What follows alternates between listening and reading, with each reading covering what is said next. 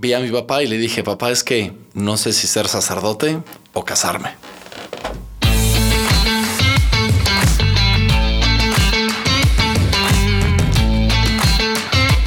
Hola, ¿qué tal?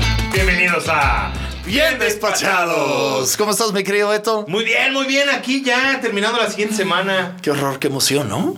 Qué Sí. cosas. La vida está pasando rapidísimo. Ya nos quedan pocos meses, tres, el último trimestre del año. Ya está esto de volada. Ya, ya, poquito ya muertos, Navidad y No, vámonos. ya siguiente ahorita están año. vendiendo, están vendiendo arbolitos en el Costco. No. Pro- pro- mañana van a No, no empezar es a rosca de reyes. En serio, ya quiero. Me parece una época deliciosa, la verdad es que. Pero, sí. pero estamos en octubre y, y, y Y ya no están vendiendo paramos. arbolitos de Navidad. Ay, Señor Jesús. Pues Beto, a empezar.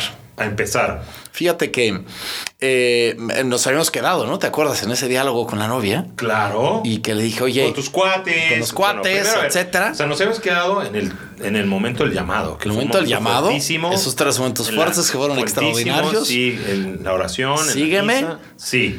Y de repente, ese domingo, con mis amigos, dialogando después de un fin de semana peculiar, Sí. y, y ver a mi novia, ¿no? El martes. La cortas. Y no le corté, le pedí un tiempo, ¿no? Y entonces, Eh, qué tristeza. claro que ella se quedó con cara de ¿qué onda? ¿Qué pasó? ¿Qué es esto? No me inventes. Pero así era la vida, o sea, O sea, bueno, pero habías cortado ahora otras novias antes. yo no. Creo que solo corté a una novia en mi vida.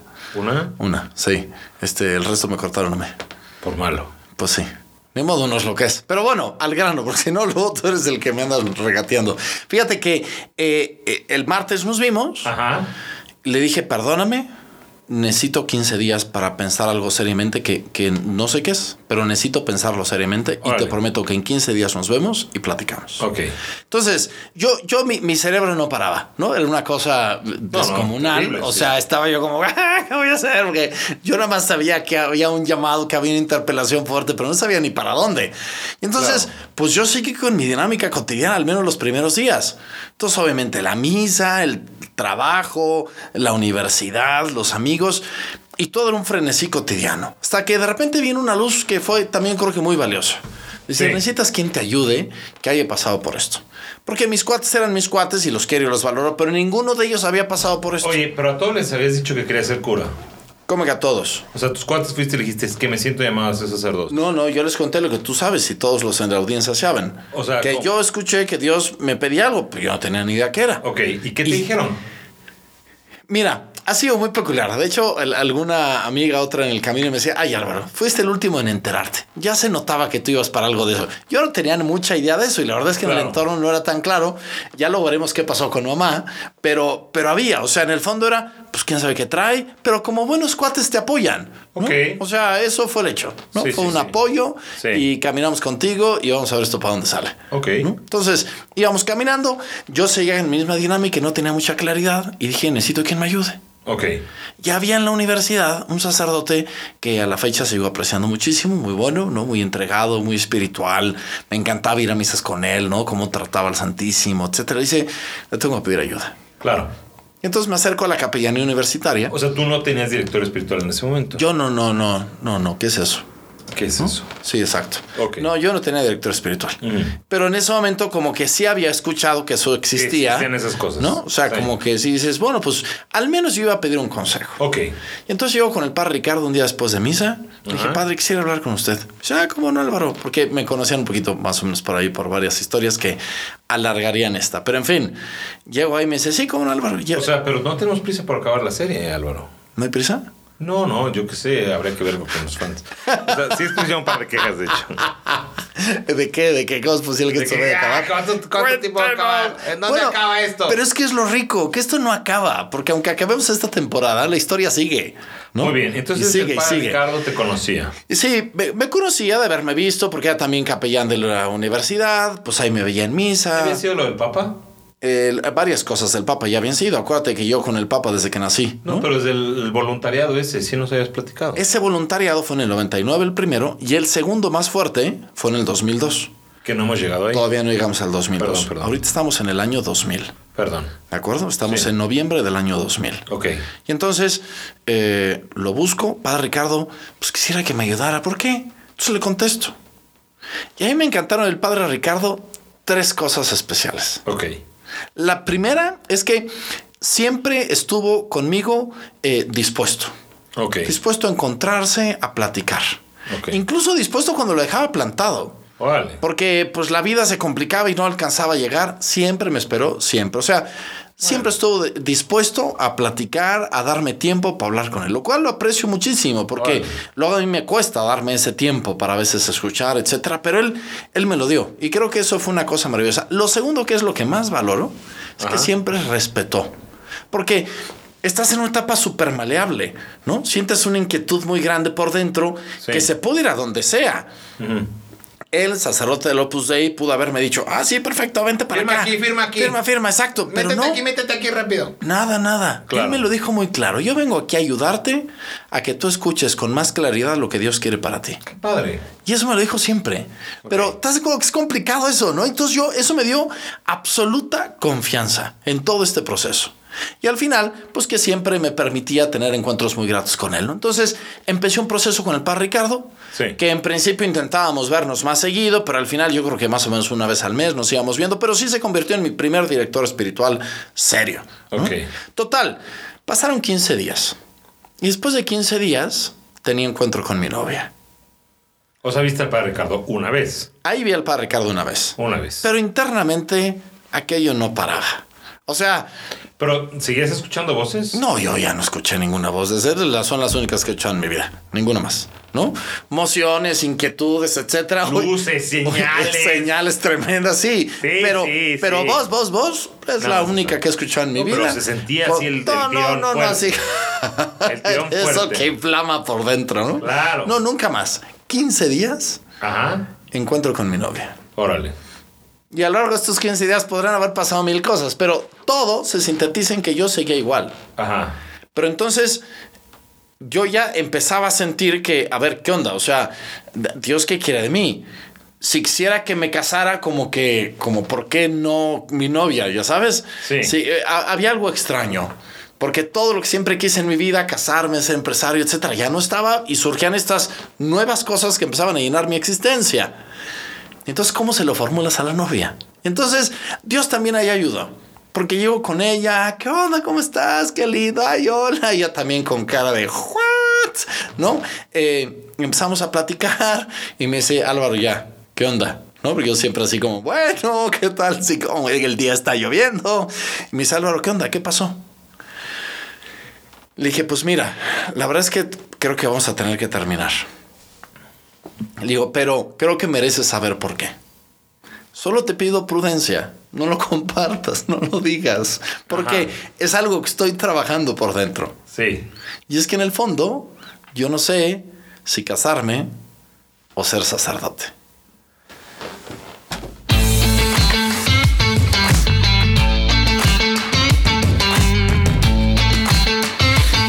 ¿Y luego cómo lo tomó? Espérame. O sea, luego cómo lo tomó. Espérame, ahorita O sea, te- se aventó al florero, se Ahorita- fue y le aventó algo al señor. Y intenté que fuera un lugar de espacio público para que hubiera quien me pudiera defender. Starbucks es el mejor lugar. No habíamos quedado que el café de la selva es el lugar para cortar gente, ¿no? Maravilloso, ahí en Saludos a los- Saludos al Café de la Selva. Qué, bu- qué buen lugar, qué buen café. Y tienen unos este, tamales chiapanecos, uff, con hierba santa. Qué cosa Bueno, entonces, ¿qué pasó? Entonces, lo primero es que era la primera vez Ajá. que yo vocalizaba ¿Querés ser sacerdote? la posibilidad de ser sacerdote. Órale. Y eso fue porque yo pensaba no decirle nada, decir no, aquí terminamos, Ay, Dios te no bendiga. tú, Pero yo. internamente dije, no, o sea, sí tiene que saber qué onda detrás, porque sí, sí Alguien. está feo. Alguien. No, no, deja tú a alguien, ya alguien sabía, ¿no? Ya el padre Ricardo sabía, ya mis amigos sabían, pero ella, No, ¿no? pero a tus amigos no les habías dicho. No es que ser sacerdote es la primera vez que lo, que lo verbalizaba. Por eso. Pero ni lo había pensado. O sea, o sea, como tú no que. sabías que querías ser sacerdote cuando No, o sea, yo nada más decía, ¿qué onda? ¿Qué es Quiero esto? ¿A seguir a dónde? Dios. Sí, exacto. Y se puede seguir a Dios de 20 mil maneras, ¿no? Ajá, y entonces ahí Y platicando ahí fue la primera vez que, que se verbalizó la palabra Órale. sacerdote. ¿Pero no lo habías visualizado? Pues como una de 20 mil opciones más. De ¿no? servir a Dios como... De servir a Dios, como, todos estamos llamados a ¿Como hacerlo. numerario lo pensaste? Pues podría ser una opción. La verdad es que nunca lo pensé, pero podría haber sido una opción. O sea, pero no te visualizaste como... Porque yo estaba en un camino de misionero, entonces yo no sé si también el tema era irme de misionero más tiempo. Ah, ok. ¿no? Ok, ok. O Sí, sea, era sí, como mi primer tema, ¿no? Porque estoy preparando para misiones, te acuerdas toda la historia de ese capítulo claro, de misiones, claro, claro. ¿no? El que no sepa esta parte puede regresar cuatro capítulos y escuchar la parte misionera. Claro. Eh, pero no era la primera vez que lo verbalizaba. Ok. Y para mí sí fue como charran, charran, charran, chan, chan, chan. Eh, no, no, no, no, no, tremendo, tremendo. Pero entonces esto siguió avanzando y de repente, eh, pues yo seguí en el mismo estrés. Ajá. La misa temprana, entonces decía, pero ya empezaba yo a pensar en ser sacerdote. O sea, ya era como una idea que estaba cada vez más cerca y contundente. Sacerdote, sacerdote, sacerdote. Entonces, iba a misa en la mañana, feliz de la vida y quería ser sacerdote. Me iba a la universidad y estaba con los amigos y demás y me decía, no, mejor me caso. Y luego me iba al trabajo y decía, no, es que hay que ser empresarios porque aquí hace falta empresarios. Pero casados. Y luego regresaba, soy casado, y luego regresaba a la universidad y, o, me iba con mis amigos y luego me ponía a hacer oración. Y entonces una de las cosas es que yo vivía en un frenesí de, de aquí para allá y por todos lados. Empecé a hacer más oración. Ajá. Tomé un libro del Papa que es hermoso, del Papa Juan Pablo II, queridísimos jóvenes, donde el Papa, así como estamos haciendo tú y yo ahorita, le narra a los jóvenes su vocación. Creo que yo leí ese, ese libro, uno blanco. Muy bonito, sí. Muy bonito. a mí me llegó de repente como por ocho lados. ¿no? Órale, sí. Entonces empecé yo a leerlo y recuerdo que llegaba a mi casa en la noche, me encerraba en mi cuarto y con libro me ponía a leer, ¿no? A, a meditar.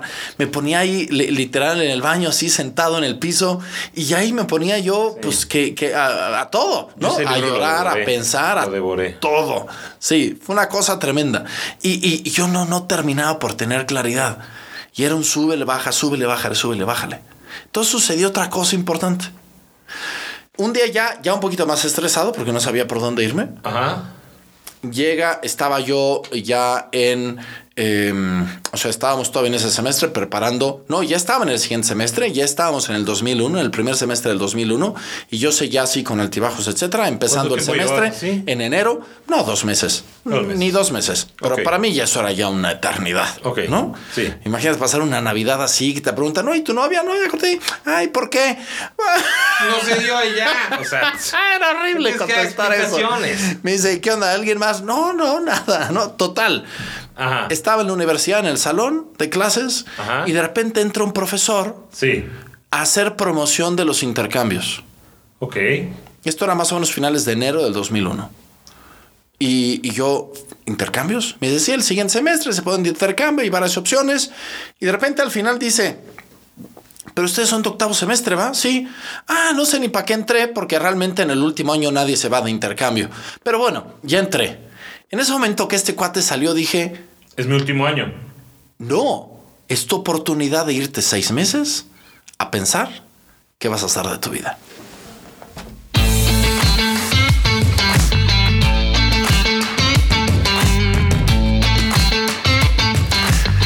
Y entonces empezó todo otro tebote. Ajá. Porque yo salí corriendo con este cuate. Dijo, yo, a mí me interesa, me interesa eso del intercambio. ¿Cómo es esto?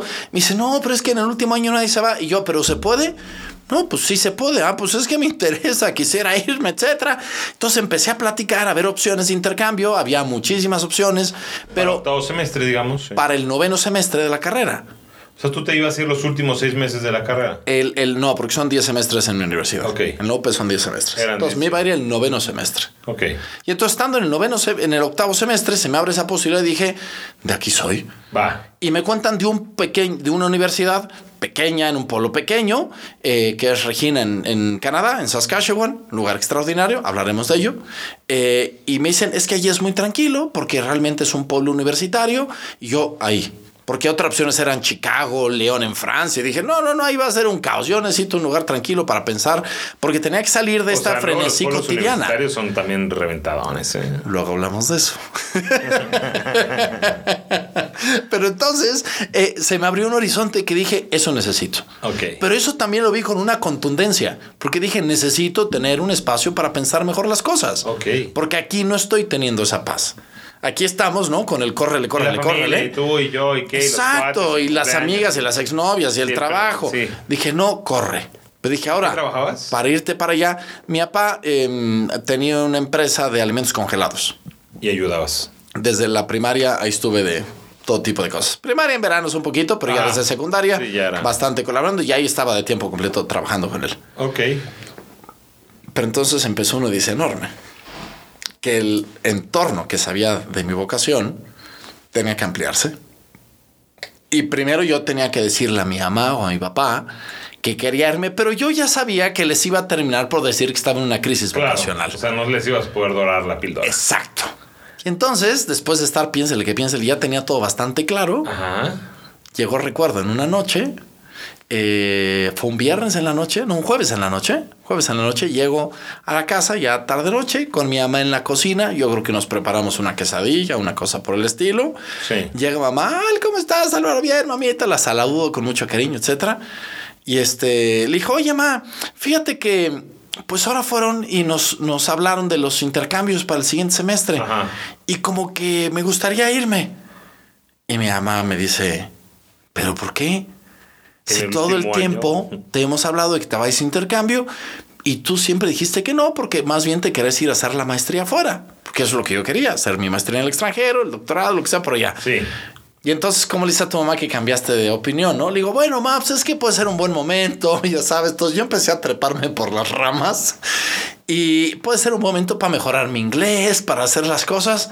Me dice, no, esto está muy raro. ¿Por qué te quieres ir para allá? Entonces ya cuando tu mamá te desnuda y te dice, a mí no me estás mintiendo, compadre. Le digo, mamá, pues es que no sé si casarme o ser sacerdote.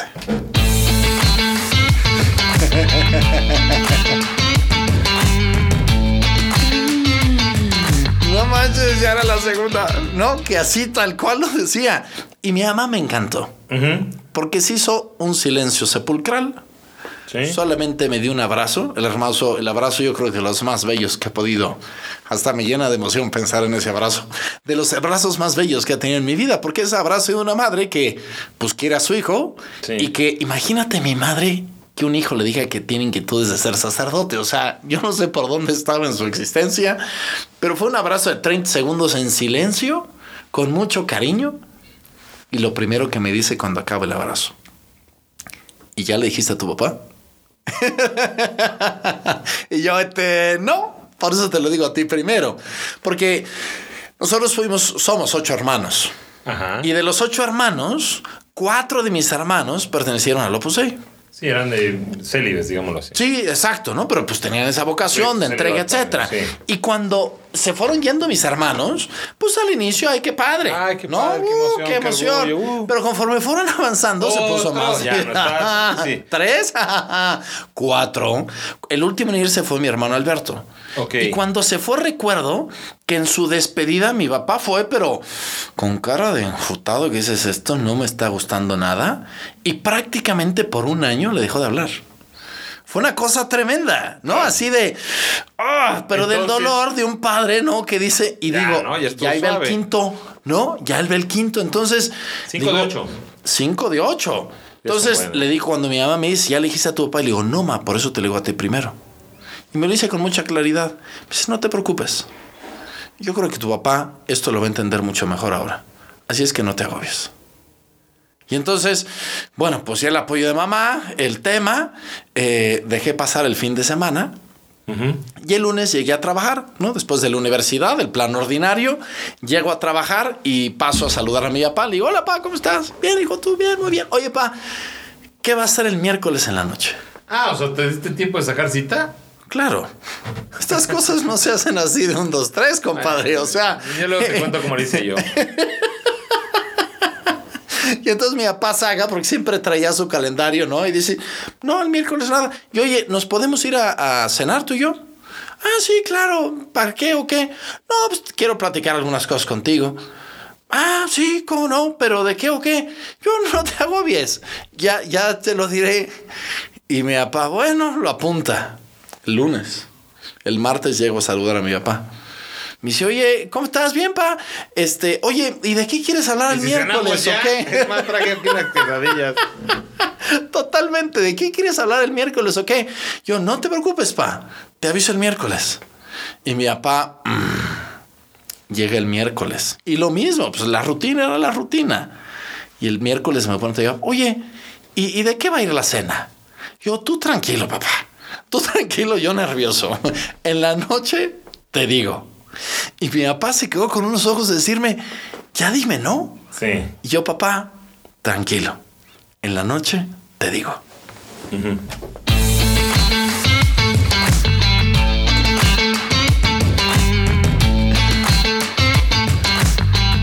¿Qué creen a todos nuestros aficionados? Ya se nos acabó el tiempo. Tenemos que seguir, ir a misa. Pero venir- en la noche les digo. en la noche les digo. Oye, ¿y tú qué nos vas a decir la siguiente semana, Beto? Bueno, la próxima semana a mí me toca hablar eh, de mi último, la segunda mitad de la carrera. Y quiero hablar de cómo empezó a hacer todo, cómo empezó a hacer agua mi proyecto de vida, cómo empecé a sentir un verdadero espiral de vacío y de tristeza por querer escapar de Dios y, y cómo busqué con gran, gran, gran ahínco y muchas ganas, pues la felicidad en otro lado. Y nomás no la encontraba, y nomás no la encontraba. Y en esa búsqueda de sentido encontré mi llamado. O mi rey llamado.